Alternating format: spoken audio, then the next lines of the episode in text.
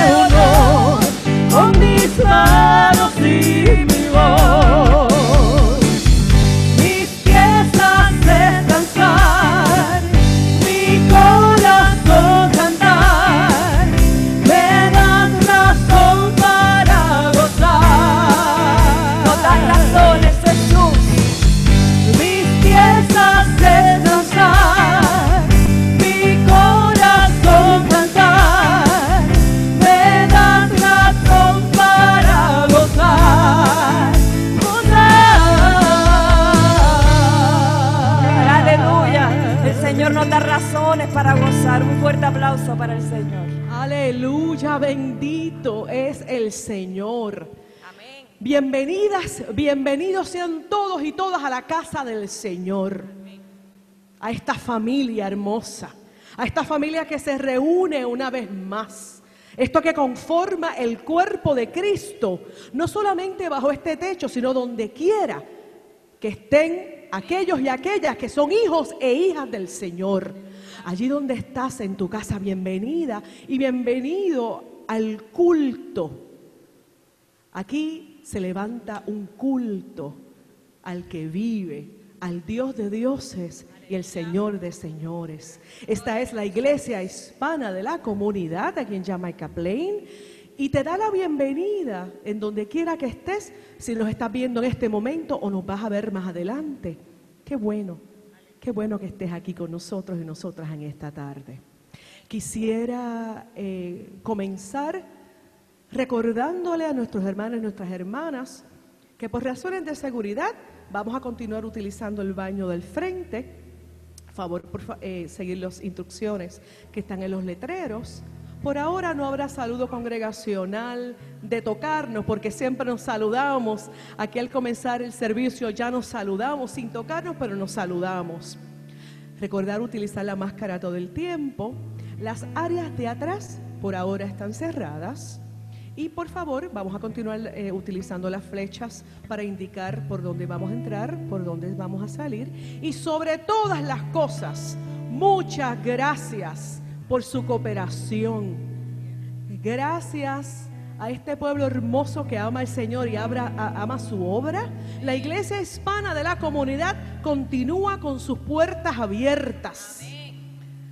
No podemos decir que han habido eh, eh, casos eh, positivos porque esta iglesia ha intentado y ha hecho todo lo que teníamos que hacer y lo que tenemos que hacer para que las puertas de este santuario continúen abiertas. Así que gracias a todos y a todas los que han hecho posible que esto continúe. Se pueden sentar mis hermanos y mis hermanas y mientras tanto les, eh, les pido que busquemos la Biblia. Vamos a darle lectura al Salmo 117. Y mientras buscan esta porción bíblica, les invito que ahí donde usted esté, ya esté aquí o esté en su casa o esté donde quiera que esté, alabe al Señor. Que de su boca fluya una alabanza. Ahí mientras busque, alabe, Señor, te alabo, te glorifico, mi alma te alaba.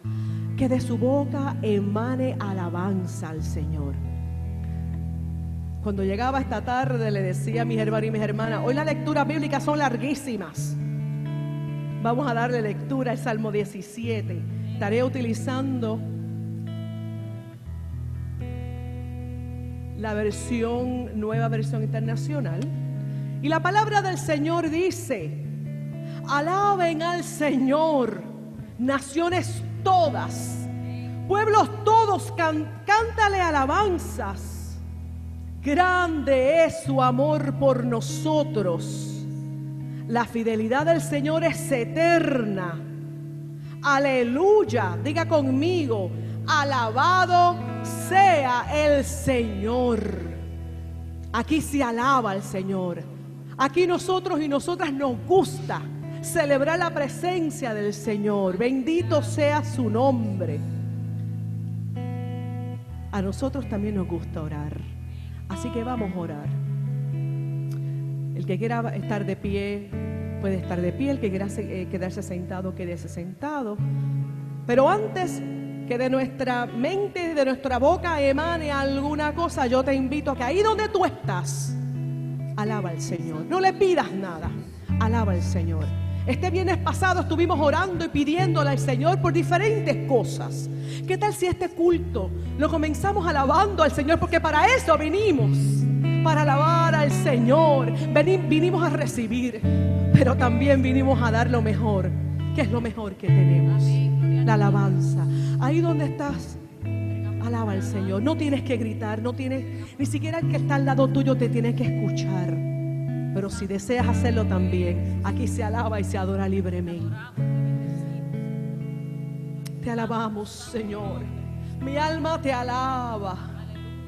Mi alma te adora. Mi mente, mi espíritu se regocijan sabiendo, Señor, que ya tú estabas aquí. Sabiendo, Señor, que ya tú te movías en este lugar. Sabiendo, Señor, que ya tú te has movido y tú te estás moviendo en mi vida. Mi vida te alaba, te adora. Señor, todo honor, todo honor, Señor, es para ti, mi Dios este pueblo, Señor. Este pueblo, Dios, que estamos aquí bajo el mismo techo, pero igualmente nos extendemos alrededor de este mundo. Se une al coro celestial diciendo, Santo, Santo, Santo tú eres, Señor. Tú no solamente eres santo, tú eres tres veces santo, Dios. Y tu pueblo, Dios, hoy te alaba. Señor, queremos entrar en tu presencia, Padre mío, con un corazón dispuesto a alabarte, a rendirnos delante de ti en adoración.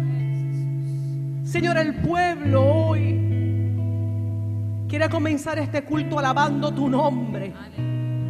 Señor, rendidas y rendidos estamos delante de tus pies, delante de tu trono, Señor en adoración, papá, porque solamente, solo tú te mereces, solo tú te mereces la adoración.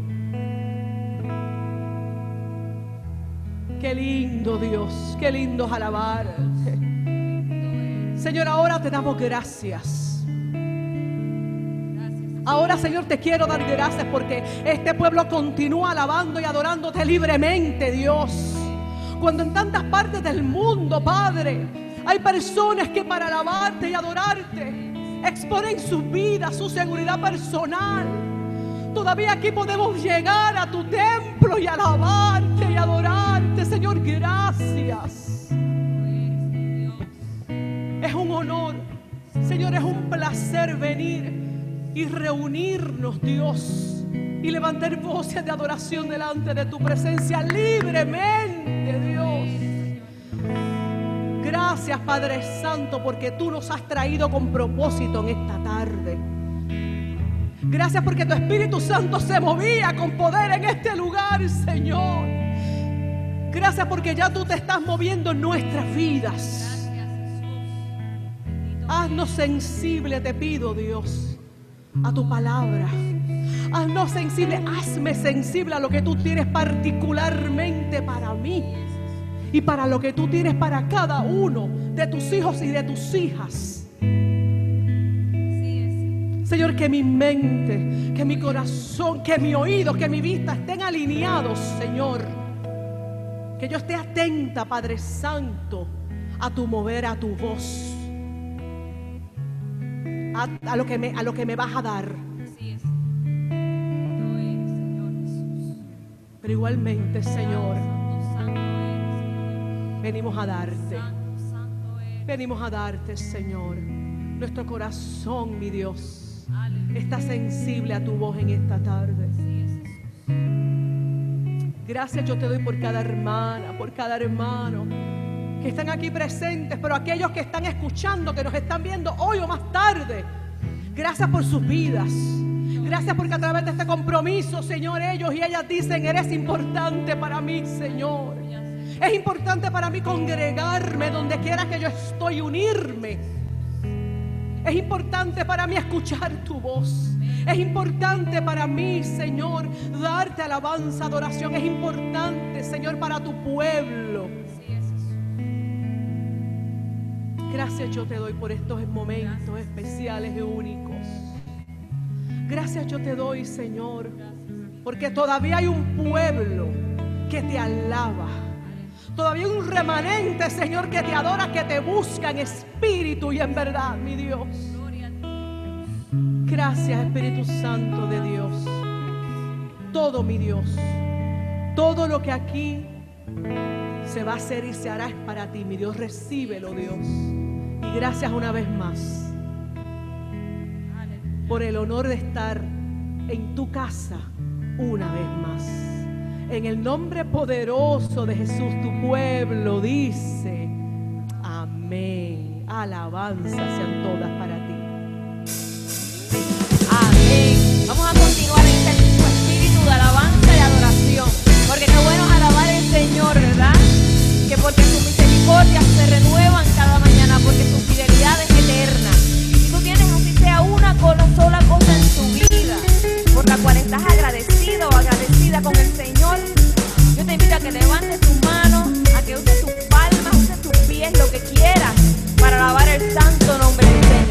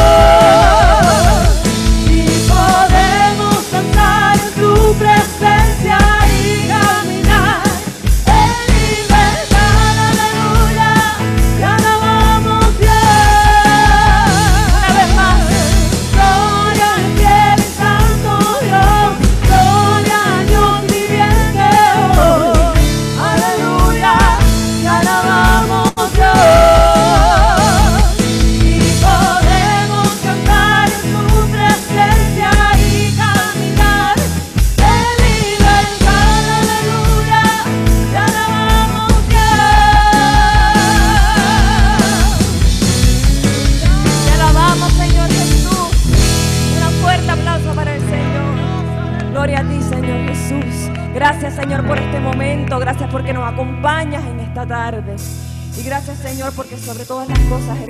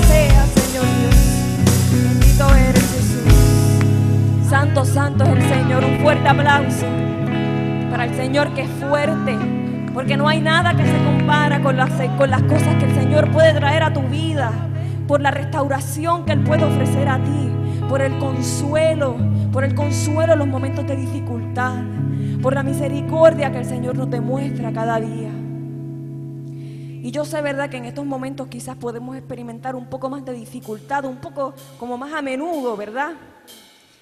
Pero como lo he dicho en otras ocasiones, el Señor no nos desampara. Y el Señor nos acompaña en todo momento. Y más que todo, el Señor nos da promesas. El Señor te dice hoy que este problema no estará aquí para siempre. Que al final del camino está su luz. Que al final del camino están sus promesas. Final del camino está un testimonio que vas a utilizar para glorificar su santo nombre. Y si así lo crees, yo te invito, si nos ves desde, desde las redes sociales, si estás aquí en el templo, a que levantes tus manos al Señor. Aunque no queden fuerzas, aunque piensas que estás sacando esto desde lo más profundo de ti, alaba y glorifica tu santo nombre, santo nombre del Señor, porque Él es bueno. Abre tu boca y bendice y alaba al Señor. Levanto mis manos. Levanto mis manos, aunque no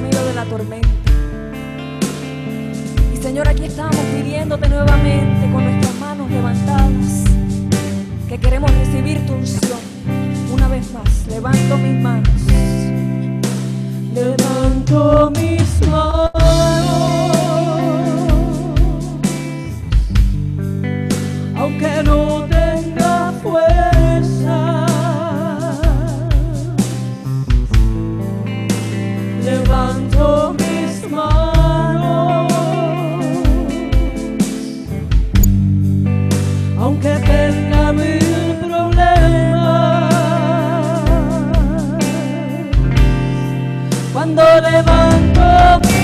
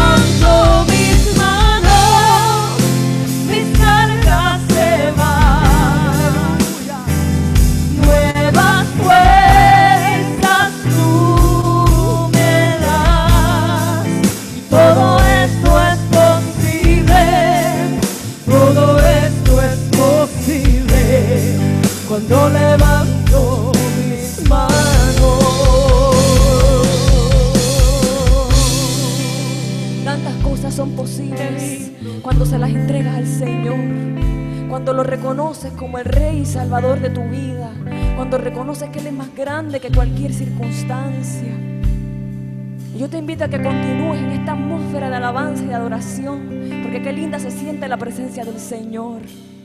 Y el Señor, Señor se goza con nuestra alabanza. Él se goza cuando le ofrecemos lo mejor de nosotros mismos. ¿Y quién no quiere agradarle al Señor? Si Él ha sido tan bueno, el Señor ha sido tan bueno. No, no rechaza oración, oraciones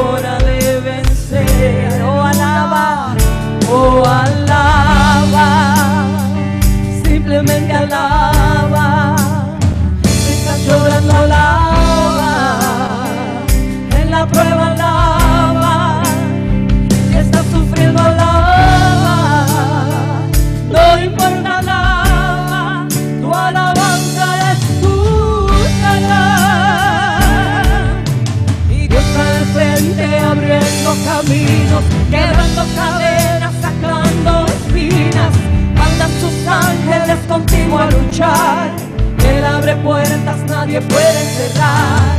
Él trabaja para los que confían, camina contigo de noche y de día. Levanta tus manos,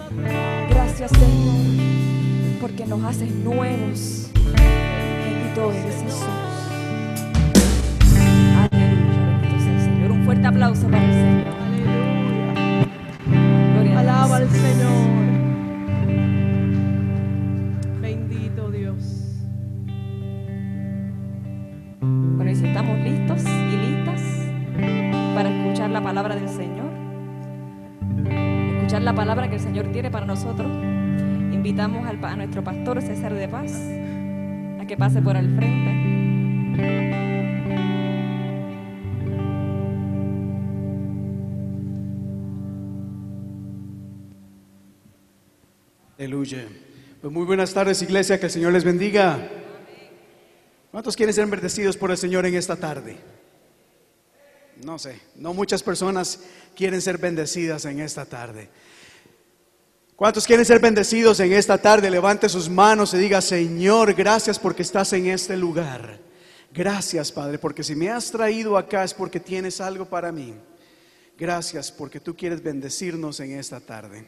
A ti sea la honra, la gloria y la alabanza. Hoy, mañana y siempre y por los siglos de los siglos decimos amén y amén. Pues bueno, iglesia, qué gusto es poder verles acá una vez más. Me alegra mucho poder eh, tener la oportunidad de reunirnos en la casa de Dios. Y sobre todo, como siempre lo he dicho, qué, qué bueno es poder tener la oportunidad para compartir unos con otros, para poder alabar a Dios juntos en armonía, como dice la palabra, y poder reunirnos para alabar y glorificar a ese nombre que es sobre todo nombre, el nombre poderoso de Cristo Jesús. Y así como hemos alabado a Dios, así como hemos orado, así mismo nos vamos a disponer para compartir la palabra de Dios y escuchar lo que Dios tiene para cada uno de nosotros en esta tarde. Y, hoy sí quisiera tomar un tocar un tema bastante sencillo, pero a la vez bastante difícil. Son de esos tipos de temas que quizás lo hemos llegado a pensar en algún momento u otro. Y es sobre esos momentos en donde pareciera que Dios no escucha nuestro clamor o como que Dios ignora la situación, lo que estamos pasando y viviendo. Y no sé si a usted le ha pasado alguna vez. Pero hay momentos en que uno está experimentando una situación difícil, uno ora, uno viene a la iglesia, uno hace lo que tiene que hacer, pero parece que el tiempo pasa y nada sucede. Y que Dios guarda silencio. Y en esta tarde quería compartir con ustedes un poco acerca de este tema basado en dos historias.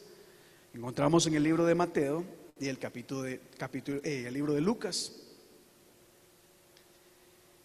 Pero cuando hablamos acerca de Jesús, siempre hay mucho que nosotros podemos aprender y admirar de Jesús. Yo sé que ustedes han escuchado muchas historias acerca de su vida, sus enseñanzas, su sacrificio, su muerte y resurrección. Y siempre hay algo que nosotros podemos aprender de Jesús. Cosas que admirar. Él es el ejemplo que cada uno de nosotros debemos seguir. El ejemplo de Jesús. No seguimos el ejemplo del pastor. No seguimos el ejemplo de la gente en YouTube. Seguimos el ejemplo de Jesús en lo que dice su palabra. Y Jesús nos enseñó muchas cosas hermosas y maravillosas. Por ejemplo, en Lucas capítulo 6, Jesús les decía a sus discípulos y nos dice a nosotros en este día, amen a sus enemigos, hagan bien a quienes lo odian, bendigan a quienes los maldicen y oren por quienes los maltratan. Y uno diría, wow, qué tremenda esta enseñanza de Jesús. Una enseñanza que debemos aplicar hoy en día más que nunca. El amor hacia todas las personas, aún nuestros enemigos. De Jesús también hemos escuchado eh, pasajes como aquel que dice, no juzguen y no se les juzgará. No condenen y no se les condenará. Perdonen y se les perdonará. Den y se les dará. Y frases como esta o enseñanzas como esta realmente no requieren de mucha explicación. Creo que estos versículos se entienden fácilmente. Pero así como Jesús hizo cosas y enseñó cosas muy fáciles de entender, también Jesús actuó de maneras pues un poco extrañas. Jesús enseñó una serie de cosas un poco eh, como que no cabían en el entendimiento de aquellas personas en aquel momento, ni tampoco en nuestro entendimiento el día de hoy. Jesús actuó de manera muy extraña, cosas que usted y yo consideramos inapropiadas. Hasta rechazaríamos y censuraríamos a Jesús por las cosas que él hizo. Especialmente en tiempos como hoy en día, en donde todo tiene que ser políticamente correcto. Ya la gente no puede decir lo que piensa porque cualquier cosa puede ofender a alguien. Y con tal de no ofender a nadie, pues entonces hemos diluido todo, todo principio, todo valor humano, todas, todas las cosas que nosotros creemos. Yo no sé cómo hubiera hecho Jesús hoy en día. No sé si Jesús hubiera tenido un ministerio de tres años, porque inmediatamente harían una campaña para hacer boicot en contra de Jesús. Es más, le hubiera puesto ese título al tema de hoy, boicot en contra de Jesús. Los ratings de Jesús hubieran decaído grandemente porque la gente hoy en día se ofende fácilmente. Y hoy quiero compartir dos historias extrañas acerca de Jesús. Jesús actuó de manera que quizás nunca hubiéramos imaginado, pero sabemos y creemos de que Dios sabe lo que hace. Jesús sabía lo que hacía y en todo nos quería enseñar algo, sobre todo aprender de que las cosas de Dios no son a nuestra manera, como nosotros queremos, cuando nosotros queremos, como pensamos, sino que Dios tiene maneras diferentes de actuar. Pero también este mensaje va para aquellas personas que están esperando en el Señor, que necesitan un milagro de Dios. Y espero que con estos, estas ilustraciones, estos pasajes, pues podamos reanimar nuestra fe para seguir adelante. Así que si usted tiene su Biblia a mano, vaya conmigo por favor al libro de Mateo, capítulo 15. Libro de Mateo, capítulo 15. Y allá en casa también espero que tengan su Biblia a mano. Así que vamos a ir al Nuevo Testamento. Mateo capítulo 15.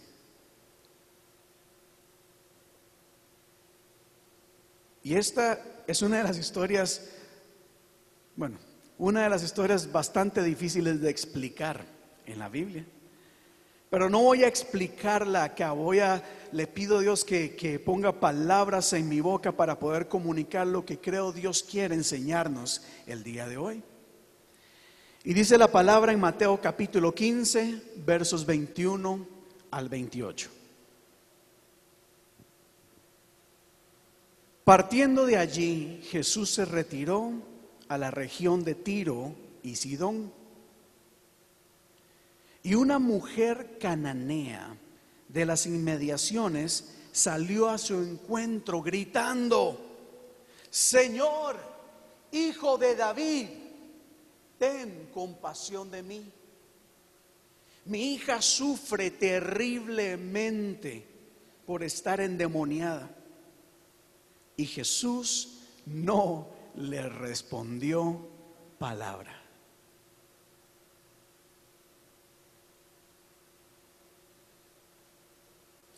Espero que este silencio es porque están pensando y meditando. Porque cuando yo leí esto a mí me dejó pensando mucho. Especialmente cuando escuchamos a un Jesús hablar anteriormente diciendo, yo vine a sanar a los enfermos, dar libertad a los cautivos. Especialmente después de haber leído que Jesús había echado fuera demonios y venía a la gente a predicarles porque les amaba. Jesús decía que iba de lugar en lugar, de ciudad en ciudad, porque tenía un mensaje que compartir, porque tenía milagros que hacer. Pero ahora encontramos a Jesús actuando de una manera diferente, inusual y hasta, no sé, no sé cómo sería la palabra indicada, porque tenemos a una mujer angustiada una mujer desesperada que se acerca a Jesús con gritos, reconociendo que Él es el hijo de David. Y subrayé la palabra que era cananea porque esta mujer no era judía. Es decir, esta mujer, iglesia, esta mujer era extraña, era gentil, y cómo esta mujer se acerca a Jesús creyendo en el poder de Él. Y muchos judíos más bien rechazaron el mensaje de Jesús. Pero bueno, esta mujer se acerca y le dice, por favor, ten compasión de mí. Ayúdame. La situación que estoy viviendo es bastante complicada, difícil, angustiante, desesperante. Los que somos padres podemos un poco asimilar lo que esta mujer quizás pudo haber sentido. Si cuando nuestros hijos se enferman, ¿verdad que uno se compadece y se duele? Cuando uno ve a nuestros hijos con, con fiebre, tal vez tosiendo, llorando, diciendo, papá, me duele, es que me duele el estómago. Y uno ve la angustia, el dolor en nuestros hijos y uno dice, Señor, uno daría cualquier cosa para que ese dolor ¿verdad? Se le pasara a uno, porque uno está dispuesto a sufrir por la gente que ama, mayormente por nuestros hijos. Si nosotros nos angustiamos por nuestros hijos, ¿cuánto más esta mujer que estaba experimentando en su hija una posesión demoníaca? No se dice exactamente qué era o cómo era que ella reaccionaba, pero una posesión demoníaca, créame iglesia, que no es nada bonito y agradable. Una y otra vez en la Biblia se nos cuentan de esas posesiones en donde los demonios tumbaban a la gente, los hacía revolcarse. En algunos casos decía un, hombre, Señor, el demonio tira a mi hijo en el fuego, lo golpea, lo lastima. No nos dice exactamente en este versículo qué, qué era la condición que esta mujer, esta hija estaba pasando, pero posesión demoníaca había. Así que la mujer estaba completamente desesperada. Sabía que no había otra solución, pero había escuchado de un hombre que echaba fuera demonios. Así que ella se movió, caminó a Jesús, clamó delante de él. Y yo imagino la emoción de ella diciendo tal vez, aquí puedo encontrar respuesta. Pero al gritar y a pesar de su llamado, a pesar de su grito, a pesar de reconocer que era el Hijo de Dios, Jesús no le respondió palabra.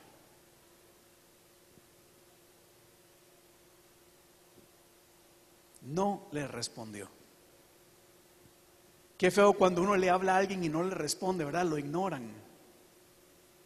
Uno tiende a molestarse. ¿Se imagina la decepción, la desilusión o lo que pudo esta mujer haber experimentado en ese momento? De que Jesús haya ignorado su clamor. Y no solamente Jesús, sino que avanza la historia. Y como la mujer llegó dando gritos, los discípulos dice que se vieron unos a otros y dijeron, Señor, despídela, que se vaya, porque viene detrás de nosotros dando gritos. Señora, haz algo para ver si esta mujer se va. Nos molesta los gritos de esta mujer. Queremos de que ella se vaya. Sorprendente de los discípulos eso, ¿verdad? Pero ¿sabía usted que en las iglesias pareciera que hay gente así hoy en día? Que cuando viene alguien en necesidad con deseo de Dios, como la persona no se ve como nosotros, como la persona quizás no es de nuestro círculo, mejor despidámosla. Mejor despidámosla. Mira la manera en que se viste, mira la manera en que huele, mira las cosas que dice. Mejor hagámosla a un lado. Gracias a Dios eso no sucede en esta iglesia. Pero se dice que en algunos otros lugares hay gente que siempre anda buscando y criticando a los demás. Y cuando hay alguien como que no les gusta, prefieren hacerlo a un lado. O cuando viene alguien tal vez, no sé, que se ve de manera diferente, es más fácil cerrarle la puerta que permitir que se acerquen a Jesús. De los discípulos me pude haber esperado eso. Pero la respuesta de Jesús es, wow, sigue la historia. Jesús mira a la mujer y a sus discípulos y Jesús no regaña a sus discípulos. Al contrario, dice, no fui enviado a las ovejas perdidas. No fui enviado sino a las ovejas perdidas del pueblo de Israel, contestó Jesús. La mujer le dice, Señor, necesito tu ayuda y Dios primero, Jesús primero la ignoró y luego le dijo, es que yo vine primeramente a atender a este grupo de personas primero.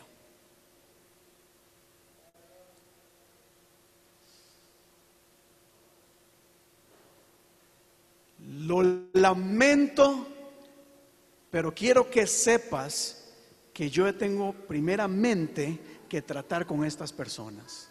¿Qué hubiera hecho usted? ¿Se hubiera dado media vuelta y se va? ¿Hubiera escrito en Twitter, en Facebook, en Instagram, este Jesús es un ingrato?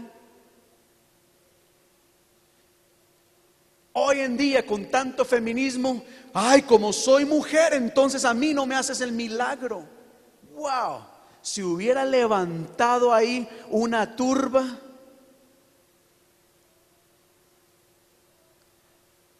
Jesús dio una respuesta bastante inusual. Sin embargo, a pesar de esa respuesta, esta mujer sabía a lo que iba. Ella tenía algo en mente, tenía una necesidad y siguió perseverando. Se le acerca y le dice, la mujer se le acercó y se arrodilló delante de él y le suplicó, ayúdame. Ponga atención a esto, iglesia, porque hay muchas personas que se desaniman y se rinden fácilmente y rápidamente. Cuando no obtienen de Dios lo que esperan o lo que quieran, terminan por alejarse de Dios, renuncian a Dios, quizás hablando mal de Dios, hablando mal de la iglesia, hablando mal de la fe. Pero esta mujer fue diferente. Esta mujer continuó creyendo. Y en vez de reclamarle a Jesús, al contrario, dobló rodilla, se postró delante de él y le dijo, Señor, diga conmigo, ayúdame. Diga conmigo, Señor, ayúdame. ¿Cuántos acá necesitan la ayuda de Dios? Yo necesito la ayuda de Dios en todo momento. Y no solamente en medio de los problemas, como siempre lo he enseñado acá, aún en medio de los proyectos, de nuestros sueños, de nuestros anhelos. Necesitamos la ayuda de Dios para poder alcanzarlos. Esa debe ser nuestra oración diaria. Señor, ayúdame.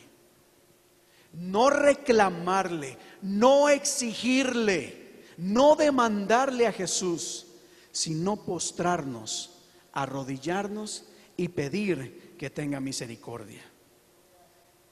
Y cualquiera diría, bueno, después de esto Jesús tuvo que haber concedido su petición. Pero continúa Jesús diciéndole, no está bien quitarle el pan a los hijos y echárselo a los perros. Wow. Hoy en el 2021 esta frase es bastante fuerte. Esta frase es difícil de explicar, es difícil de defender. It doesn't make any sense. Y Jesús respondió de esa manera. Y está escrito en la Biblia que usted y yo tenemos hoy en día. Estos serían de esos versículos que uno diría, Señor, quítalos de la Biblia, porque ofenden. Y ciertamente Jesús está usando unas palabras bastante fuertes. Bastante fuertes. No es conveniente que le quite el pan a los hijos y dárselo a los perros. No voy a ahondar mucho en eso, pero eh, la palabra perros que utiliza acá eh, el Nuevo Testamento no da a entender como esos perros callejeros, perros ahí malolientes, sino tipo puppies. Pero de todas maneras no hace diferente, perro es perro. Y Jesús lo, lo hace de esta manera. Y creo yo que hay dos cosas que Dios nos está enseñando en este momento. O número uno, ¿por qué Jesús respondió de esta manera? Número uno, porque el ministerio de Jesús y el plan de Dios se estaba desarrollando. Espero que entiendan esto. Jesús estaba iniciando su ministerio. El plan de Dios todavía no estaba llegando a los gentiles. Iba a llegar a los gentiles, pero en ese momento estaba empezando por los judíos. Así que Jesús le deja claro y le dice, ahora vengo acá a trabajar con este grupo. Llegará el momento en que este milagro será para todas las personas. Pero no solamente eso, sino que nos está enseñando una vez más a perseverar en nuestra fe en el Señor, aun cuando pareciera que Dios nos está ignorando y rechazando. ¿Me están entendiendo acá? Que los veo como muy seria. No sé si es la que tienen la máscara, entonces uno no ve si están diciendo gloria a Dios o no. Yo sé, yo sé que es un poquito complicado de entender. Pero a este punto vuelvo a preguntar, ¿qué hubiera hecho usted? Si Jesús primero ignora y segundo le dice, yo no he venido a darle alimento o no es correcto darle el alimento a los perros. Repito, en este tiempo hubiera sido horrible para Jesús, porque este lenguaje no es agradable, este lenguaje sería ofensivo. Y hay mucha gente que se ofende fácilmente con Dios y con la iglesia por decir las cosas de Dios.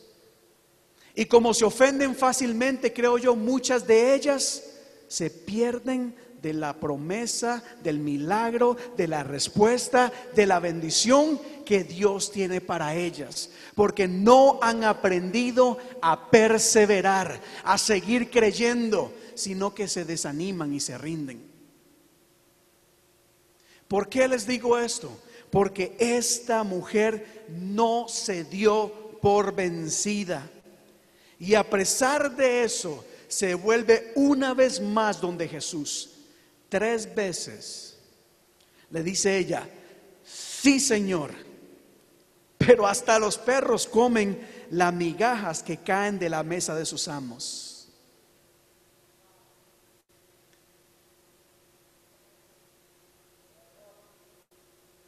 Wow. Una respuesta también medio extraña. Yo conozco personas que no le hubieran respondido hacia Jesús, le hubieran respondido, pero de todo, de todo. Sin embargo, esta mujer le dice y le responde de esta manera, a lo cual Jesús finalmente le dice, mujer, grande es tu fe, que se cumpla lo que quieres. ¿Cuántos dan gloria a Dios por eso? Y desde ese momento desde ese mismo momento quedó sana su hija. La fe de esta mujer, la perseverancia de esta mujer, su lucha, su amor por su hija, la llevó a seguir intentándolo, a seguir pidiéndole a Dios, a seguir creyendo y como respuesta y recompensa su hija recibió el milagro que tanto estaba necesitando. Pero vuelvo a preguntar, o pregunto, ¿cuántos milagros nos hemos perdido? ¿De cuántos milagros nos hemos perdido? Porque nos hemos dado por vencidos, porque no seguimos luchando, porque nos enojamos. Mire hermanos, se lo voy a poner en términos actuales. ¿Cuántos quieren un milagro de Dios? Hay vigilia este próximo viernes a las 9. Vengan, vamos a orar por tu milagro. Y ni se aparecen. Simplemente escriben, hermana Donaís, ore por mí, por favor, que necesito un milagro. Y entonces viene el pastor el día domingo y dice, hermanos, ¿qué pasó? Que no vinieron al ayuno, no vinieron a la, a la vigilia. ¿Qué pasó, hermanos?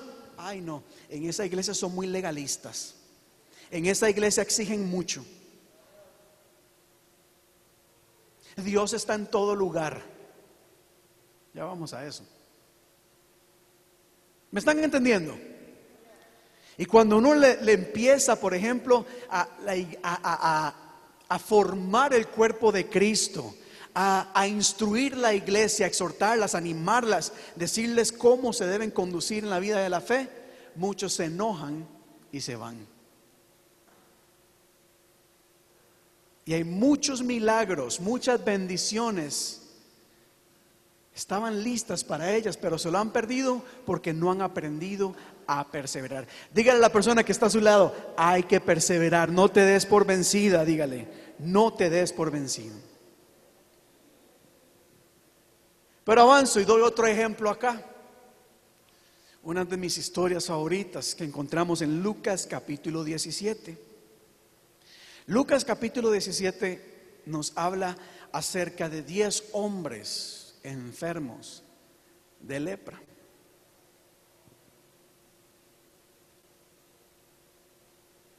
Un día, siguiendo su viaje a Jerusalén, Jesús pasaba por Samaria y Galilea. Cuando estaba por entrar al pueblo, salieron a su encuentro diez hombres enfermos de lepra. Como se habían quedado a cierta distancia, gritaron, Jesús, Maestro, ten compasión de nosotros. Estamos acá, ¿verdad? ¿Cuántos creen que Jesús lo sabe todo? Levante su mano si usted cree que Jesús sabe todo.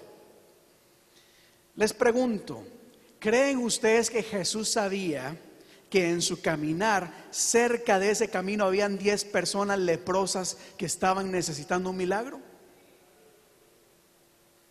Usted y yo hubiéramos asumido que Jesús tenía que haber ido hasta donde estaban ellos para sanarles. Sin embargo, Jesús continúa su camino.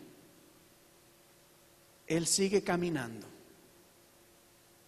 con toda la disposición del mundo de sanar a los enfermos, pero él siguió su camino. Y estos diez hombres al escuchar que el hacedor de milagros estaba cerca, salieron de donde estaban para acercarse a Jesús. Algo simple y no tan simple, porque la gente leprosa era marginada.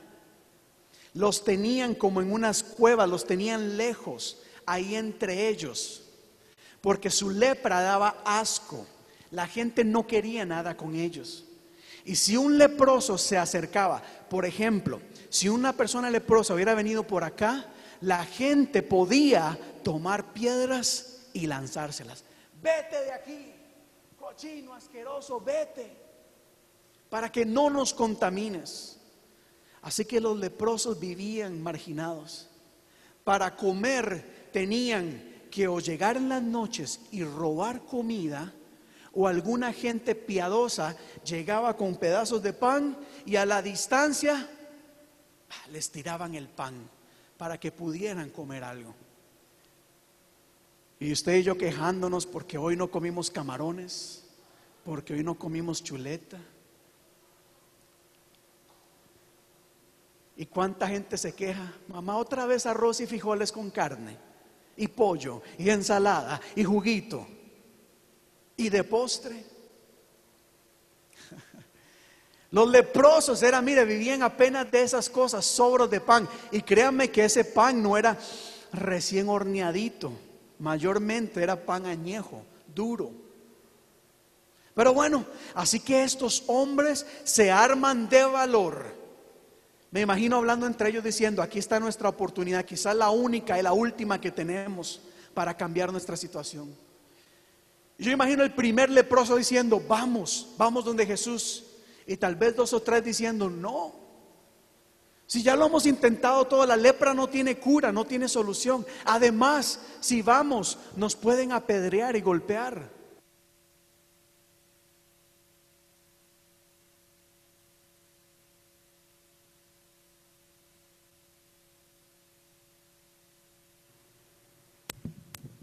Gracias. Sin embargo, la fe de estos hombres los llevó a salir de donde estaban para acercarse a Jesús. Y a cierta distancia dice la palabra que llegaron y le gritaron, mire, tan respetuosos ellos. llegaron y a lo lejos le dijeron, Señor, ten misericordia de nosotros. ¿Y qué creen ustedes que hizo Jesús? A ver, ¿qué creen ustedes que hizo Jesús? Levante la mano los que dicen Jesús los sanó.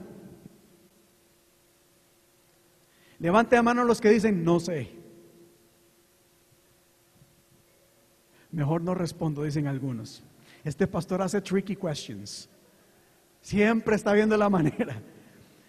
Pero Jesús hace nuevamente algo inusual, algo que no hubiéramos esperado de Jesús, el hacedor de milagros, el sanador de enfermos los mira a la distancia y les dice, pues vayan y preséntense a los sacerdotes.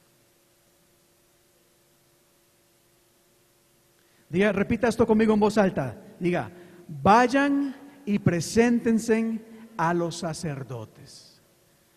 ¿En qué momento acá Jesús dijo, yo los voy a sanar? No se preocupen no se preocupen que tu milagro está en este, este lugar. ¿Creen ustedes que pudo Jesús levantar sus manos y decir quedan sanos y su piel hubiera cambiado? Con una simple palabra Jesús pudo haber hecho un milagro en ese momento. Sin embargo, no lo hizo. Al contrario, les dijo, arriesguense un poco más. No solamente corran el riesgo de acercarse hacia mí, sino que ahora métanse en medio del pueblo y vayan donde los sacerdotes. Ese era un riesgo inmenso. Si ya habían corrido riesgo en las afueras de la ciudad, ahora meterse y acercarse donde estaban los sacerdotes, eso era casi peligro de muerte. ¿Por qué Jesús los mandó donde los sacerdotes? Solo el Señor lo sabrá.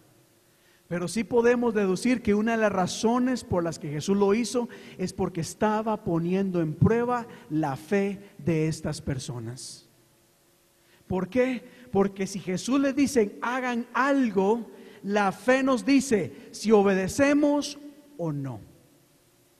La persona de fe dice, yo creo y yo obedezco lo que Jesús me dijo, aunque no lo entienda, aunque no esté de acuerdo, aunque no haga sentido y aunque sea un riesgo muy grande.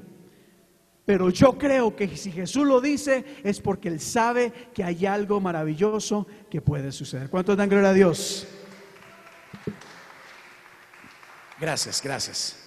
Pero la pregunta está, ¿cuántos de nosotros hubiéramos, nos hubiéramos levantado e ir hacia donde estaban los sacerdotes? ¿O cuántos nos hubiéramos enojado?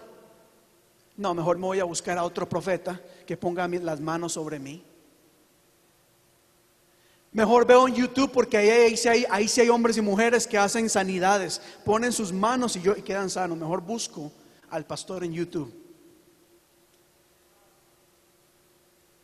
Jesús les dice, vayan a presentarse a los sacerdotes. Y resultó que mientras iban de camino, quedaron limpios. ¿Cuántos dan gloria a Dios a eso, iglesia? Hay milagros que van a ocurrir cuando nos pongamos en marcha cuando nos pongamos a caminar, cuando realmente nosotros vayamos por ese camino al cual Jesús nos ha mandado a caminar. Yo creo firmemente que Jesús pudo haberlo sanado ahí en ese momento, pero primero le dijo, ¿saben qué? Caminen en fe, caminen. Ellos dijeron, si Jesús lo dijo es porque vamos a recibir un milagro, así que vamos a caminar hacia nuestro milagro y no tuvieron que tan siquiera llegar donde los sacerdotes para experimentar sanidad. Mientras iban de camino, fueron completamente limpios. Ponte a caminar, cree, aunque no tenga sentido, aunque moleste, aunque sea contrario al pensamiento popular Cree, confía. Si Jesús lo dice, obedece y hazlo, que verás cómo Dios va a desatar ese milagro en tu vida. Pero hay que creer. Mire, hay órdenes, como dijo alguien, hay órdenes que Dios ya ha dado, pero que se van a desatar una vez que caminemos en obediencia. Eliseo, Elías fue uno. Dios le dijo, vete, vete al arroyo de Querín, que yo ya le he dado la orden a los cuervos para que te alimenten. Es decir, la orden ya había sido dada, pero dependía de Elías si creía o no. Mucha gente dice, no, yo prefiero que la comida, que todos los de supplies, los, ¿cómo se dice supplies? Eh, las provisiones estén antes y entonces yo camino. No, Dios dice, camina y la provisión vendrá. Hay que caminar. Y ya voy concluyendo acá porque hay cena del Señor. Pero espero que me estén entendiendo. ¿Cuánto me están entendiendo el día de hoy? ¿Están entendiendo lo que quiero decir? Hay que creer y perseverar, aunque pareciera que Dios mismo está ignorando nuestra petición. Pero concluyo con algo, bueno, concluyo con esto. Uno de ellos, tal vez el primero que dijo, vamos donde Jesús, tal vez, Uno de ellos, al verse sano, regresó alabando a Dios a grandes voces. Cayó rostro en tierra a los pies de Jesús y le dio gracias. No obstante, era samaritano. Primero hablamos de una mujer cananea, una mujer que no pertenecía al círculo de los judíos. Ahora vemos un samaritano, otro que no pertenecía al círculo, ¿verdad? Ellos fueron los que recibieron los milagros. Pero continúa el verso 17 diciendo así. Y, y- y yo quiero que usted se imagine a Jesús en este momento. ¿Acaso no quedaron limpios diez? ¿Dónde están?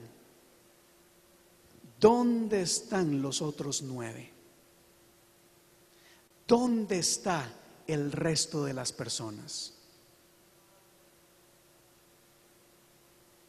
¿No son todos, no han sido todos bendecidos, bendecidas por Dios? ¿No han sido todas salvas por la sangre de nuestro Señor Jesucristo?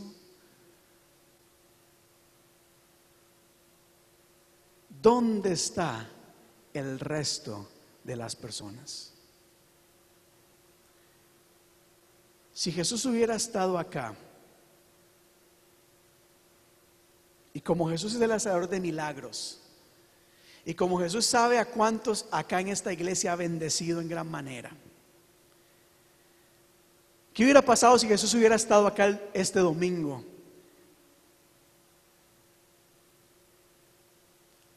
Y me pregunta mi César, y yo recuerdo que a través de los años en esta iglesia se ha derramado el Espíritu Santo. Gente ha sido bendecida, gente ha sido sanada, familias restauradas. ¿Y dónde está la gente? ¿Dónde está el resto? Se me caería la cara de vergüenza.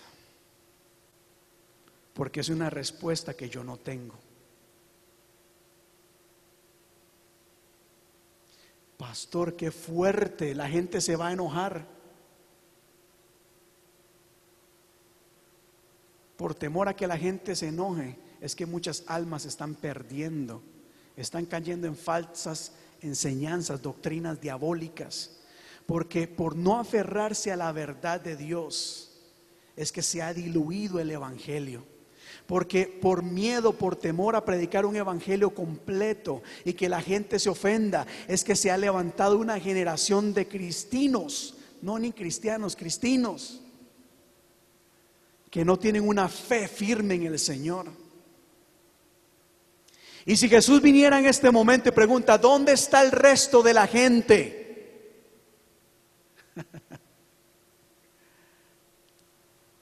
Bueno, bueno, continúa acá la historia.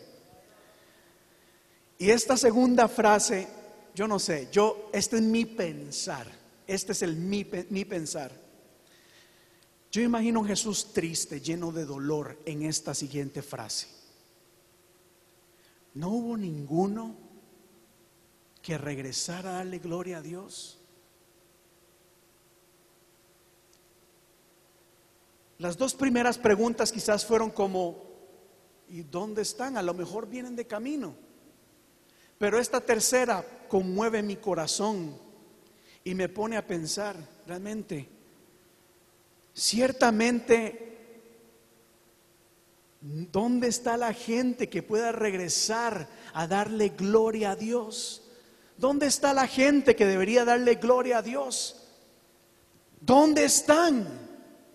¿Dónde está aquella gente que ha sido salva, rescatada de las garras del infierno? ¿Dónde está la gente que ha experimentado milagros, sanidades, bendiciones? ¿Dónde están? Excepto este extranjero. Pues levántate, vete. Levántate, hombre, que tu fe te ha sanado. Son este tipo de mensajes de Jesús o historias de Jesús son bastante inusuales, extrañas, fuertes diríamos. Pero son historias que quedaron marcadas en la historia para recordarnos de que no podemos olvidarnos de Dios. Mucho más, mucho más aún después de haber experimentado bendiciones de Dios y milagros de parte de Dios. El ejemplo de estos nueve hombres que recibieron su milagro y ya no me acuerdo de ti, no fue un ejemplo o no fue una situación que pasó solamente una vez. El diluvio pasó una vez. Partir el mar rojo pasó una vez. Descender fuego del cielo pasó una vez. El que la gente no regrese a darle gracias a Dios y glorificar a Dios es una historia que aún se continúa escribiendo. Cierre sus ojos por un momento, cierre sus ojos.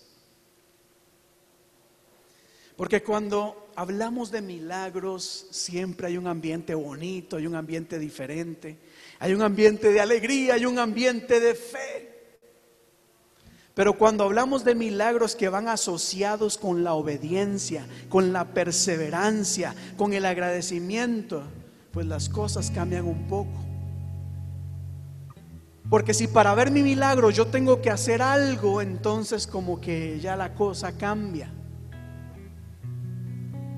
Es más bonito, agradable, hablar de milagros sin hacer nada. Esperar milagros desde la comodidad de la casa.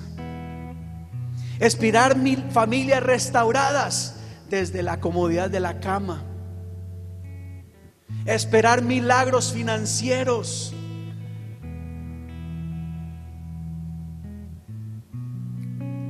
Pero el día de hoy he compartido esta palabra porque quiero animarles a no olvidarnos de que ciertamente Dios obra de maneras maravillosas, que Dios hace milagros, que Dios quiere bendecirnos, aunque parece, parece, parece que nos ignora. No, no. Quizás muchas veces no vemos milagros porque Dios está probando nuestra fe. Nuestra fe tiene que ser probada. Por lo tanto, te animo en esta tarde a que sigas creyendo. Sigas creyendo, sigas orando, sigas clamando. Sigue perseverando en la oración, sigue perseverando en el ayuno. Sigue perseverando, dobla rodilla, clama al Altísimo, al Hijo de Dios y no te rindas. Cree. El Dios de milagros tiene ese milagro preparado para ti. Yo lo creo, yo lo sé.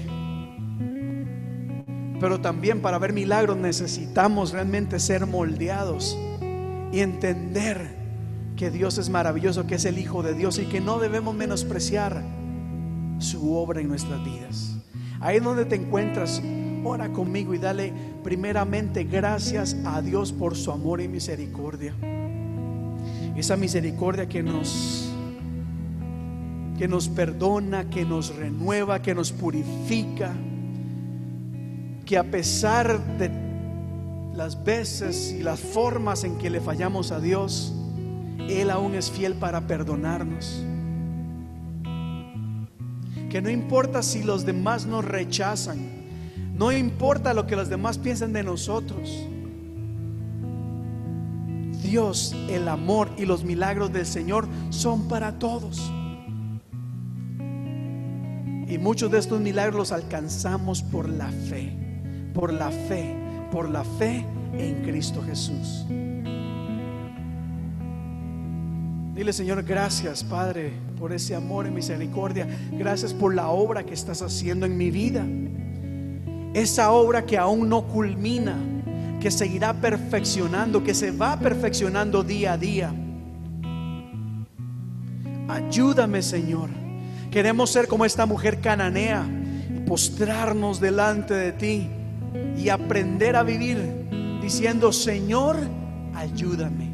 Es decir, Dios necesitamos de ti en todo momento. No solamente ayuda para ver milagros, sino también ayuda para permanecer firmes en la fe, para seguir adelante, para seguir luchando, para seguir creyendo, para seguir conquistando y apropiándonos de lo que tú tienes para nosotros. Ayúdanos, Señor, en nuestro trabajo.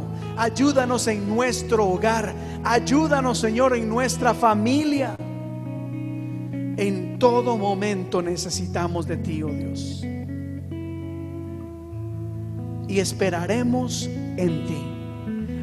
Entendemos y creemos de que a, tu debido tiempo las bendiciones serán derramadas sobre nuestras vidas. Pero seguimos creyendo en ti, Jesús. Creemos. Te damos gracias. En el nombre de tu Hijo amado Jesús, diga conmigo, amén y amén. Dele un fuerte aplauso al Señor en esta tarde.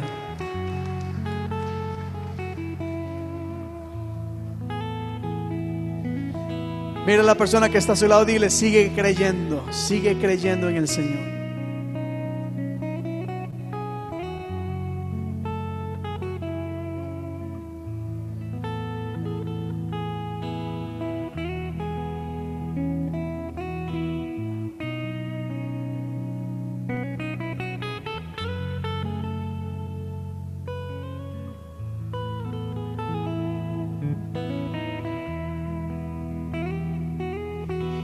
Gracias al sacrificio de nuestro Señor Jesucristo. Y es gracias al amor y la misericordia de Dios que usted y yo podemos experimentar esa bendición y recibir esos milagros. Y el día de hoy vamos a darle juntos gracias a Dios en esta tarde. Y lo vamos a hacer al recordar y celebrar la vida, las enseñanzas, el sacrificio, la muerte y resurrección de nuestro Señor Jesucristo. Y en esta tarde vamos a compartir la cena del Señor. En ese momento en donde damos gracias a Dios por todo lo que Él hizo por nosotros. Así que yo le invito a que usted entre en oración conmigo. Y vamos a darle gracias a Dios por todo lo que Él está haciendo en nuestras vidas, por su sacrificio. Mientras tanto, mis hermanas van a pasar por cada banca y van a compartir con ustedes una copa que contiene vino y otra copa con un pedacito de pan que representan la sangre y el cuerpo de nuestro Señor Jesucristo. Y los niños también va a haber otra copa con una uva en donde ellos pueden participar de eso. Así que mientras, mientras nos preparamos, le invito a que cante este canto que dice, digno y santo es el Cordero. Sobre todo el coro de la canción que dice, Santo, Santo, Santo, Dios Todopoderoso.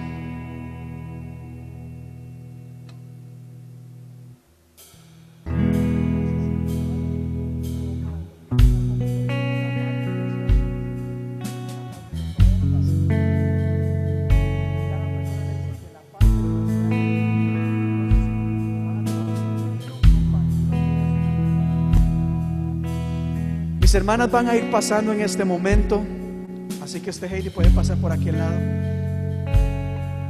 Cada una de ustedes va a tomar un pan y van a tomar una copa. La copa, como siempre lo hemos dicho, representa la sangre de nuestro Señor Jesucristo y el pan, su cuerpo que fue entregado por nosotros.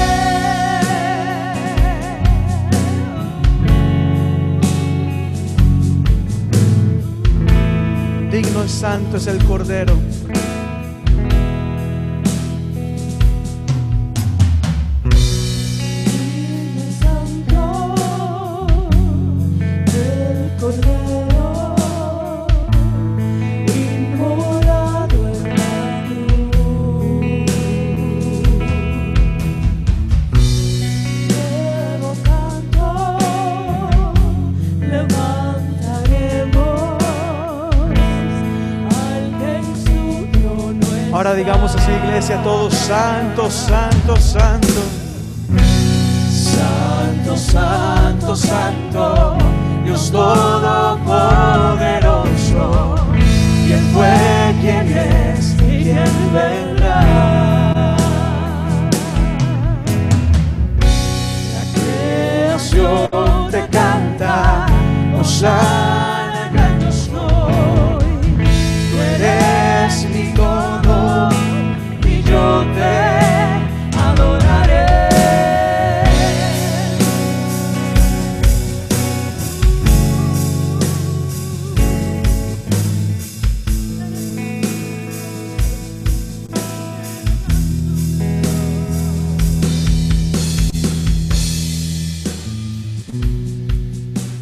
antes de que Jesús fuera entregado, dice la palabra, que Jesús al compartir con sus discípulos, tomó el pan,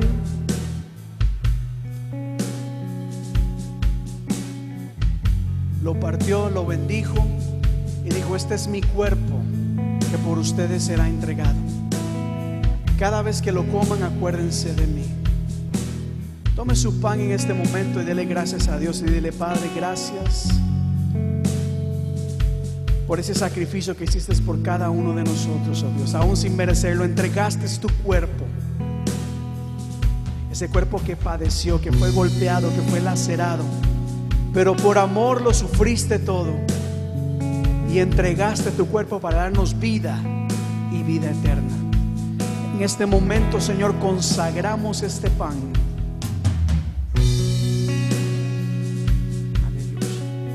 Participemos del pan en este momento.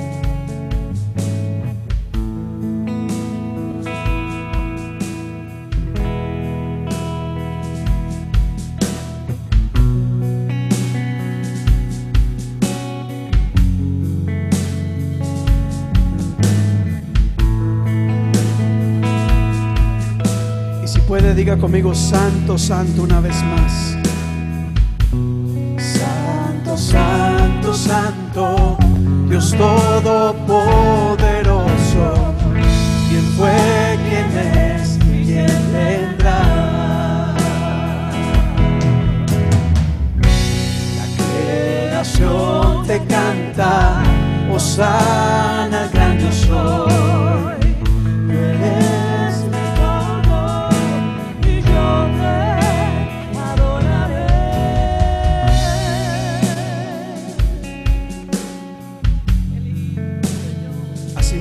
Tomó la copa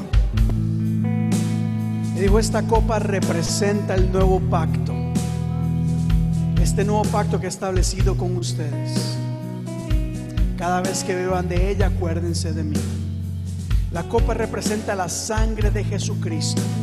Esa sangre que nos limpia de todo pecado, que nos purifica, que nos lava, que nos renueva, que nos cubre. Y ahora nos disponemos a participar de la copa. Levante la copa y dile, Señor, gracias por esta copa que representa, Señor, esta sangre que nos limpia y nos purifica. La consagramos delante de ti en este momento y nos disponemos a participar de ella. Que conforme tomemos de esta copa, oh Dios, podamos ser transformados, renovados y que tu sangre nos, nos cubre y nos limpie de todo mal. Participemos de la copa.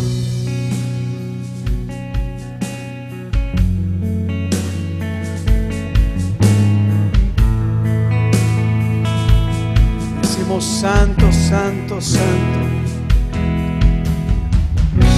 Santo, santo, santo, Dios todopoderoso.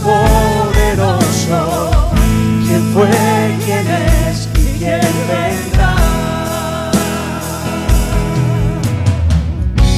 La creación te canta, Osana, gran. Tú eres mi todo y yo te. Una última vez, Santo, Santo. Santo, Santo, Santo, Dios Todopoderoso. ¿Quién fue, quién es y quién vendrá? La creación te canta, Osana,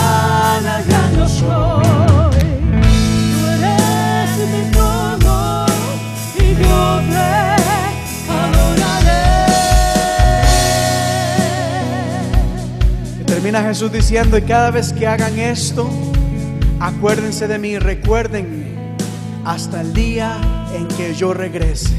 Aquí sí que seguimos esperando la venida y el regreso de nuestro Señor Jesucristo, que creemos está más cerca de lo que pensamos. Así que lo continuaremos haciendo en celebración y también con la esperanza de que estamos cerca a estar con Él en su santa presencia. Amén. Y amén. Diga conmigo, gloria a Dios. Aleluya.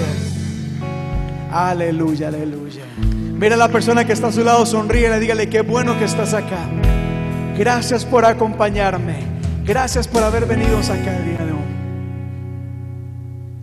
Aleluya. ¿Se han gozado en esta tarde, iglesia? Quiero darle gracias, gracias por haber estado con nosotros el día de hoy. Muchísimas gracias. Gracias por acompañarnos, gracias por estar con nosotros. Nosotros acá estamos siempre eh, pues guardando todas las medidas necesarias. Sin embargo, entiendan que este es un lugar bastante amplio, hay mucha ventilación, así que al despedirnos, tranquilos, tranquilas. No hay necesidad de salir corriendo de este lugar. Si usted quiere saludar a alguien a la distancia, dígale qué bueno que estás en este lugar. Gracias por venir. Pero conforme vamos saliendo, sí lo haríamos con cierta distancia. Pero también, iglesia, tranquilos. No, no, no salgan ahí apresuradas. Aquí no los estamos echando de la iglesia. Les amamos y queremos verle. Y a la gente en Facebook esperamos verle la próxima semana. Gracias por acompañarnos. Que el Señor les bendiga.